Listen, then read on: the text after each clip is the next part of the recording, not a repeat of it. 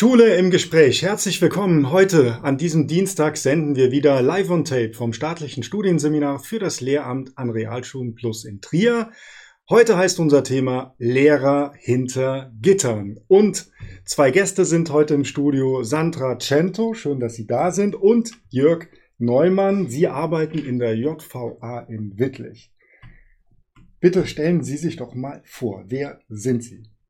Ja, mein Name ist Sandra Cento. Ich bin jetzt seit drei Jahren in der JVA bzw. auch JSA Wittlich angestellt als Lehrerin. Äh, wir haben einen Jugendknast und äh, eine Vollzugsanstalt für Erwachsene. Und wir Lehrer sind in der Jugend angestellt, sind aber auch zuständig für die Bildungsangebote in der JVA. Mhm. Also vielleicht der Unterschied, ähm, JVA ist der Erwachsenenvollzug mhm. und äh, JSA ist die Jugendstrafanstalt. Mhm. da gibt es Überschneidungen, altersmäßig, aber mhm. äh, im Groben ist das die Ausrichtung. Mhm. Sprechen wir gleich noch genau drüber. Herr Neumann. Mein Name ist Jörg Neumann. Ich bin seit äh, 2010 Lehrer äh, an der Jugendstrafanstalt und an der Erwachsenenanstalt in Wittlich. Äh, meine Fächer sind Mathematik und Englisch, bin aber im Wesentlichen in der Computerbildung tätig. So, dann, dann sprechen wir doch über Ihre Schülerinnen und Schüler. Was oder wie, welche Kinder oder Jugendliche ab welchem Alter sind denn bei Ihnen in der Schulbank? Ja, theoretisch können Jugendliche ab 14 Jahre äh, mhm. inhaftiert werden in Deutschland. Selten haben wir, dass äh, äh, Jugendliche so jung sind. Unser Durchschnittsalter beträgt 19 Jahre. Mhm. Und die durchschnittliche Verweildauer im äh, Jugendstrafvollzug äh, sind 13 Monate. Mhm. Und ähm, wir haben äh, sowohl Kurse, in denen nur Jugendliche sitzen, äh, als auch gemischte Kurse, in denen Jugendliche und Erwachsene zusammen sind. Äh, ähm, ja.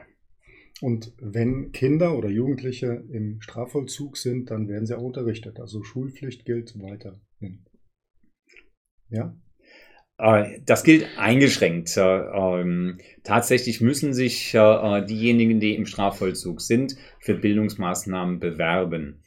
Äh, das heißt, wenn jemand einen Computerkurs machen will, schreibt er einen Antrag an mich ähm, und das wird dann zum einen vom pädagogischen Dienst, zum anderen von der ähm, Abteilung in der, im Gefängnis entschieden, ob derjenige an einer Ausbildung teilnehmen kann an, äh, an einem Kurs teilnehmen kann. Tatsächlich ist es so, dass die überwiegende Mehrheit, zumindest im äh, Jugendstrafvollzug, äh, an Ausbildungsmaßnahmen irgendeiner Art teilnimmt. Äh, eine wichtige Stelle ähm, nimmt im Jugendstrafbereich auch die berufliche Ausbildung äh, ein. Und da lässt sich natürlich nicht alles miteinander kombinieren. Wenn ich äh, ähm, äh, eine Lehre als Schreiner oder als Maler äh, oder als Schlosser mache, dann kann ich unter Umständen nicht noch zusätzlich drei andere Kurse in der Zeit äh, belegen, weil es wie draußen auch zur Ausbildung im Betrieb auch noch die Berufsschule dazu kommt. Ähm, dann kann ich zum Beispiel nicht noch gleichzeitig Computerlehrgänge machen. Frau Cento, wie kommt man denn dazu, im Gefängnis als Lehrkraft zu arbeiten? Mm, das war eigentlich in meinem Fall eher Zufall, dass ich eine, eine Stellenanzeige online gefunden habe und dann mhm. gedacht habe, äh, bewirbst du dich mal. Und es war eigentlich gar nicht mein Plan, äh, dorthin zu gehen. Ähm, ich habe dann auch tatsächlich nach einem Jahr gekündigt und bin äh, nochmal an ein Gymnasium gegangen und mhm. habe dort unterrichtet. Ähm, und dann habe ich erst gemerkt, wie, äh, wie sehr mir das hinter Gittern gefehlt hat und bin dann wieder zurück, durfte zum Glück wieder zurück und äh, weiß jetzt auch, dass mein Platz äh, genau dort ist. Ja, also eigentlich war es mehr Zufall als Planung. Mhm. Was ist denn das Besondere? Also Sie haben jetzt beide Erfahrungen, einerseits in der Regelschule, sage ich mal, und dann als Lehrkraft hinter Gittern. Warum ist das für Sie gerade so interessant, im Strafvollzug zu arbeiten?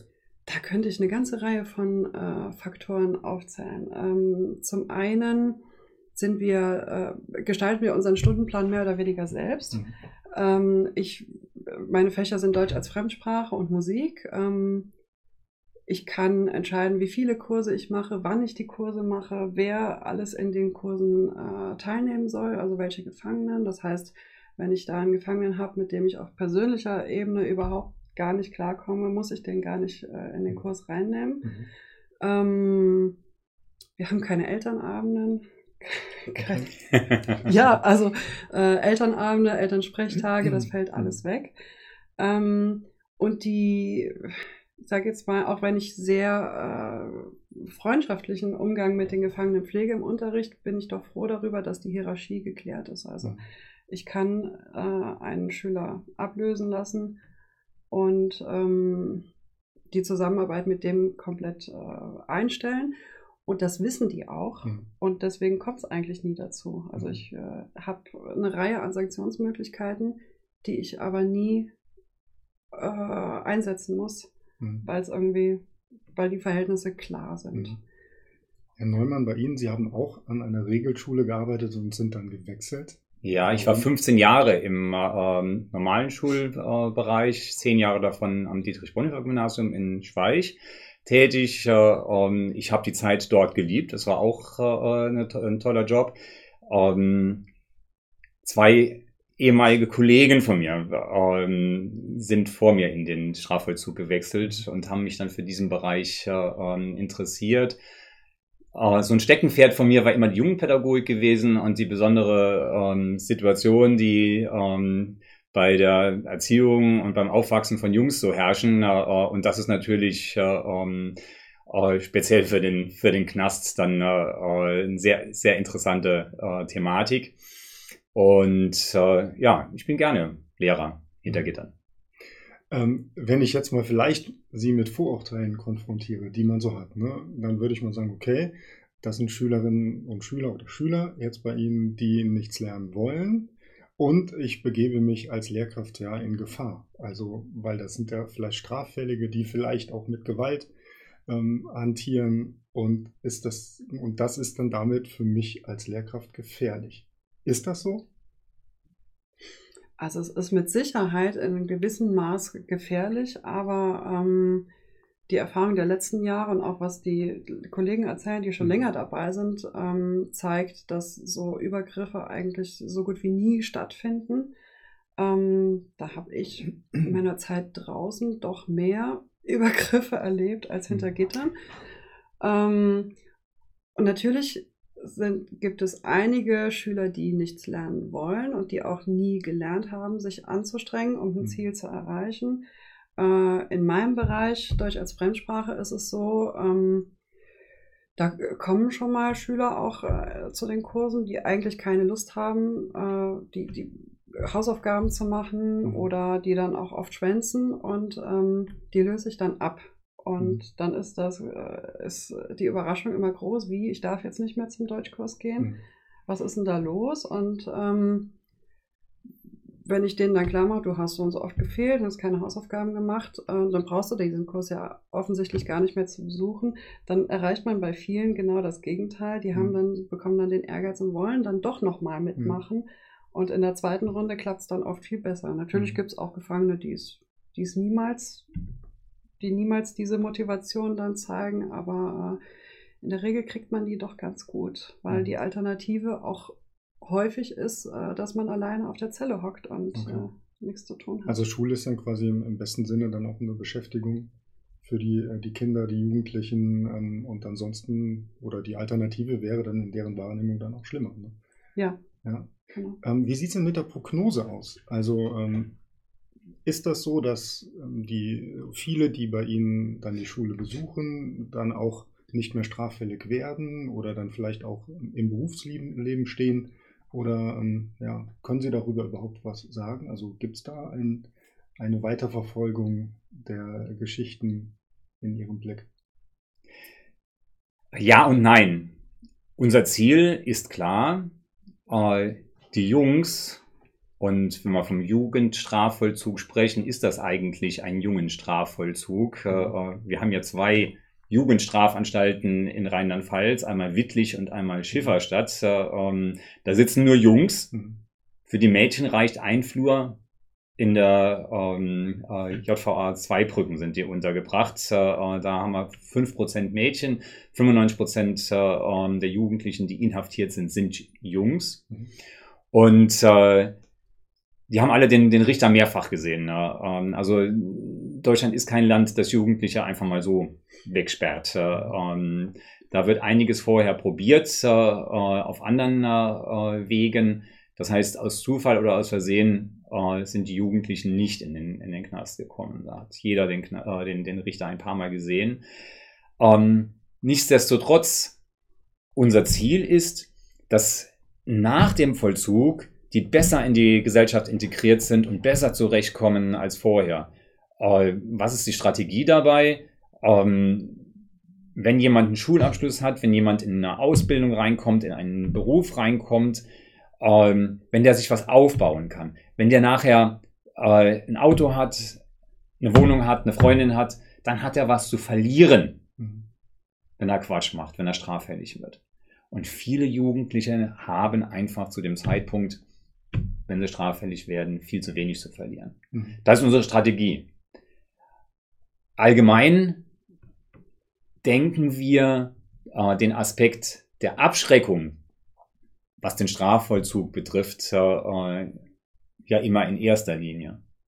Viel wichtiger als die Abschreckung ist die soziale Arbeit, ist die Ausbildung, ist das Arbeiten an den Gründen, die diese Jugendliche überhaupt mit dem Gesetz in Konflikt gebracht, äh, an den Gründen, die diese Jugendliche in den Knast gebracht haben. Mhm. Und das tun wir. Wir arbeiten an Drogen, wir arbeiten an Bildungsdefiziten mhm. äh, und an sozialen Defiziten. Mhm. Ja, wie ist es denn gerade mit, mit diesen anderen Bereichen? Also es geht da natürlich nicht nur um Lernen. In allen Schulen geht es, glaube ich, nicht nur um, um Bildungsinhalte, sondern auch um andere Dinge. Ähm, inwieweit sind Sie da mit an Bord oder vielleicht sogar erste Bezugspersonen, wenn es darum geht, wie gehe ich mit meiner Schuld um, wie gehe ich vielleicht mit Drogen oder mit einer Drogensucht um oder mit traumatischen Erlebnissen? Ja, sind Sie da ähm, mit involviert oder sind das dann eher Psychologen, die ähm, mit den Jugendlichen arbeiten? Hm, also wir arbeiten ganz eng mit dem Psychologen zusammen und wir können auch, ähm, also wir, wir melden auch rück, wenn, wenn es irgendwelche Gespräche im Unterricht gegeben hat. Wir haben eine Schuldnerberatung, die sich auch nochmal intensiv mit den Gefangenen auseinandersetzt. Natürlich werden wir als Lehrer auch schon mal hier und da befragt und ähm, führen Gespräche, aber wir verweisen dann auch ganz gerne an die qualifizierten Kollegen, mhm. die dann genau diese Dinge äh, aufarbeiten. Eine Suchtberatung gibt es noch. Ähm, was haben wir denn noch? Ja, Psychologie, Suchtberatung, mhm. äh, Schuldenberatung, äh, äh, Bewerbungstrainings, äh, ja, es gibt eine ganze Palette von, von Dingen.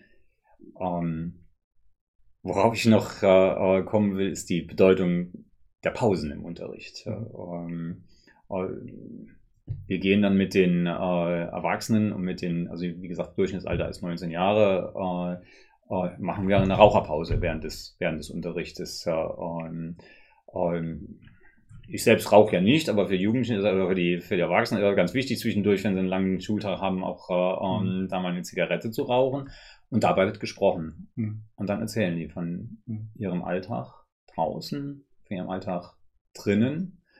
Und das hat eine wichtige Funktion, ne? dass ihnen mal zugehört wird. Ja. Die Gefangenen unterscheiden auch nochmal ganz klar zwischen den Uniformierten, mhm. die äh, Regeln aufsetzen, die ähm, auch schon mal schlechte Botschaften überbringen, die sanktionieren mhm. äh, und uns Lehrern. Wir sind im Prinzip immer die Guten. Genau, Bad Cop, Good Cop. Wir sind, ja, wir, sind, wir sind die Guten. Also wir, ähm, wir fallen nicht in dieses klassische Feindbild der Gefangenen mhm. und dadurch haben wir nochmal ein ganz anderes Verhältnis. Mhm. Wenn jetzt jemand Interesse bekommen hat, im Strafvollzug als Lehrkraft zu arbeiten, ähm, wie geht man das an? Oder gibt es da überhaupt die Möglichkeit oder gibt es da Stellen, wo bewerbe ich mich, wo kann ich mich informieren? Wir haben in Rheinland-Pfalz zehn Haftanstalten, ähm, die über das Land verteilt sind mhm. und da arbeiten Pädagogen. In Wittlich und Schifferstadt, äh, ähm, wo es die Jugendstrafanstalten gibt, da sind die meisten Pädagogen. Äh, an anderen Standorten gibt es dann vielleicht auch mal nur einen äh, mhm. oder zwei äh, Lehrer, die da tätig sind. Äh, man kann da über die Website des Vollzugs äh, ähm, äh, in Rheinland-Pfalz gehen äh, ähm, oder über das Justizministerium oder aber auch direkt äh, den Kontakt zu den Strafanstalten äh, ähm, dann suchen. äh, diejenigen, die in Schifferstadt Dietz oder Zweibrücken äh, oder in der Nähe wohnen, die wissen auch, dass da eine Strafanstalt ist. Die werden wahrscheinlich auch äh, die Webseite davon auf mhm. dem Internet finden. Und da kann ich mich auch grundsätzlich mal informieren, vielleicht mal nochmal genauer nachfragen, vielleicht auch bei Ihnen, ähm, was dann auf mich zukommt, wenn ich dann konkret jeden Tag hinter Gittern arbeite. Ja, also was Interessenten anbetrifft, äh, die gerne oder die sich vorstellen können, ähm, im Vollzug zu unterrichten, äh, äh, da bieten wir auch Praktikas an. Also da mhm. kann man durchaus ähm, reinschnuppern, bevor man sich da fürs Leben bindet. Mhm. Ähm, Einzelhospitationen sind auch möglich ja. über ein, zwei oder drei Tage. Mhm. Also ich denke, so eine Kontaktaufnahme per E-Mail an die Anstaltsleitung mhm. ist schon mal der richtige Weg. Okay. Gut, dann vielen Dank fürs Gespräch. Bei Ihnen bedanken wir uns auch, dass Sie diesen Dienstag mit dabei waren. Nächsten Dienstag gibt es eine weitere Folge Schule im Gespräch hier an dieser Stelle. Sie können uns natürlich Feedback hinterlassen an mail at seminar-trier.de. Gerne Rückmeldungen zu dieser Folge oder auch Anregungen für neue Gesprächsthemen oder Gesprächspartnerinnen und Partner. Bis zum nächsten Dienstag. Bleiben Sie uns gewogen.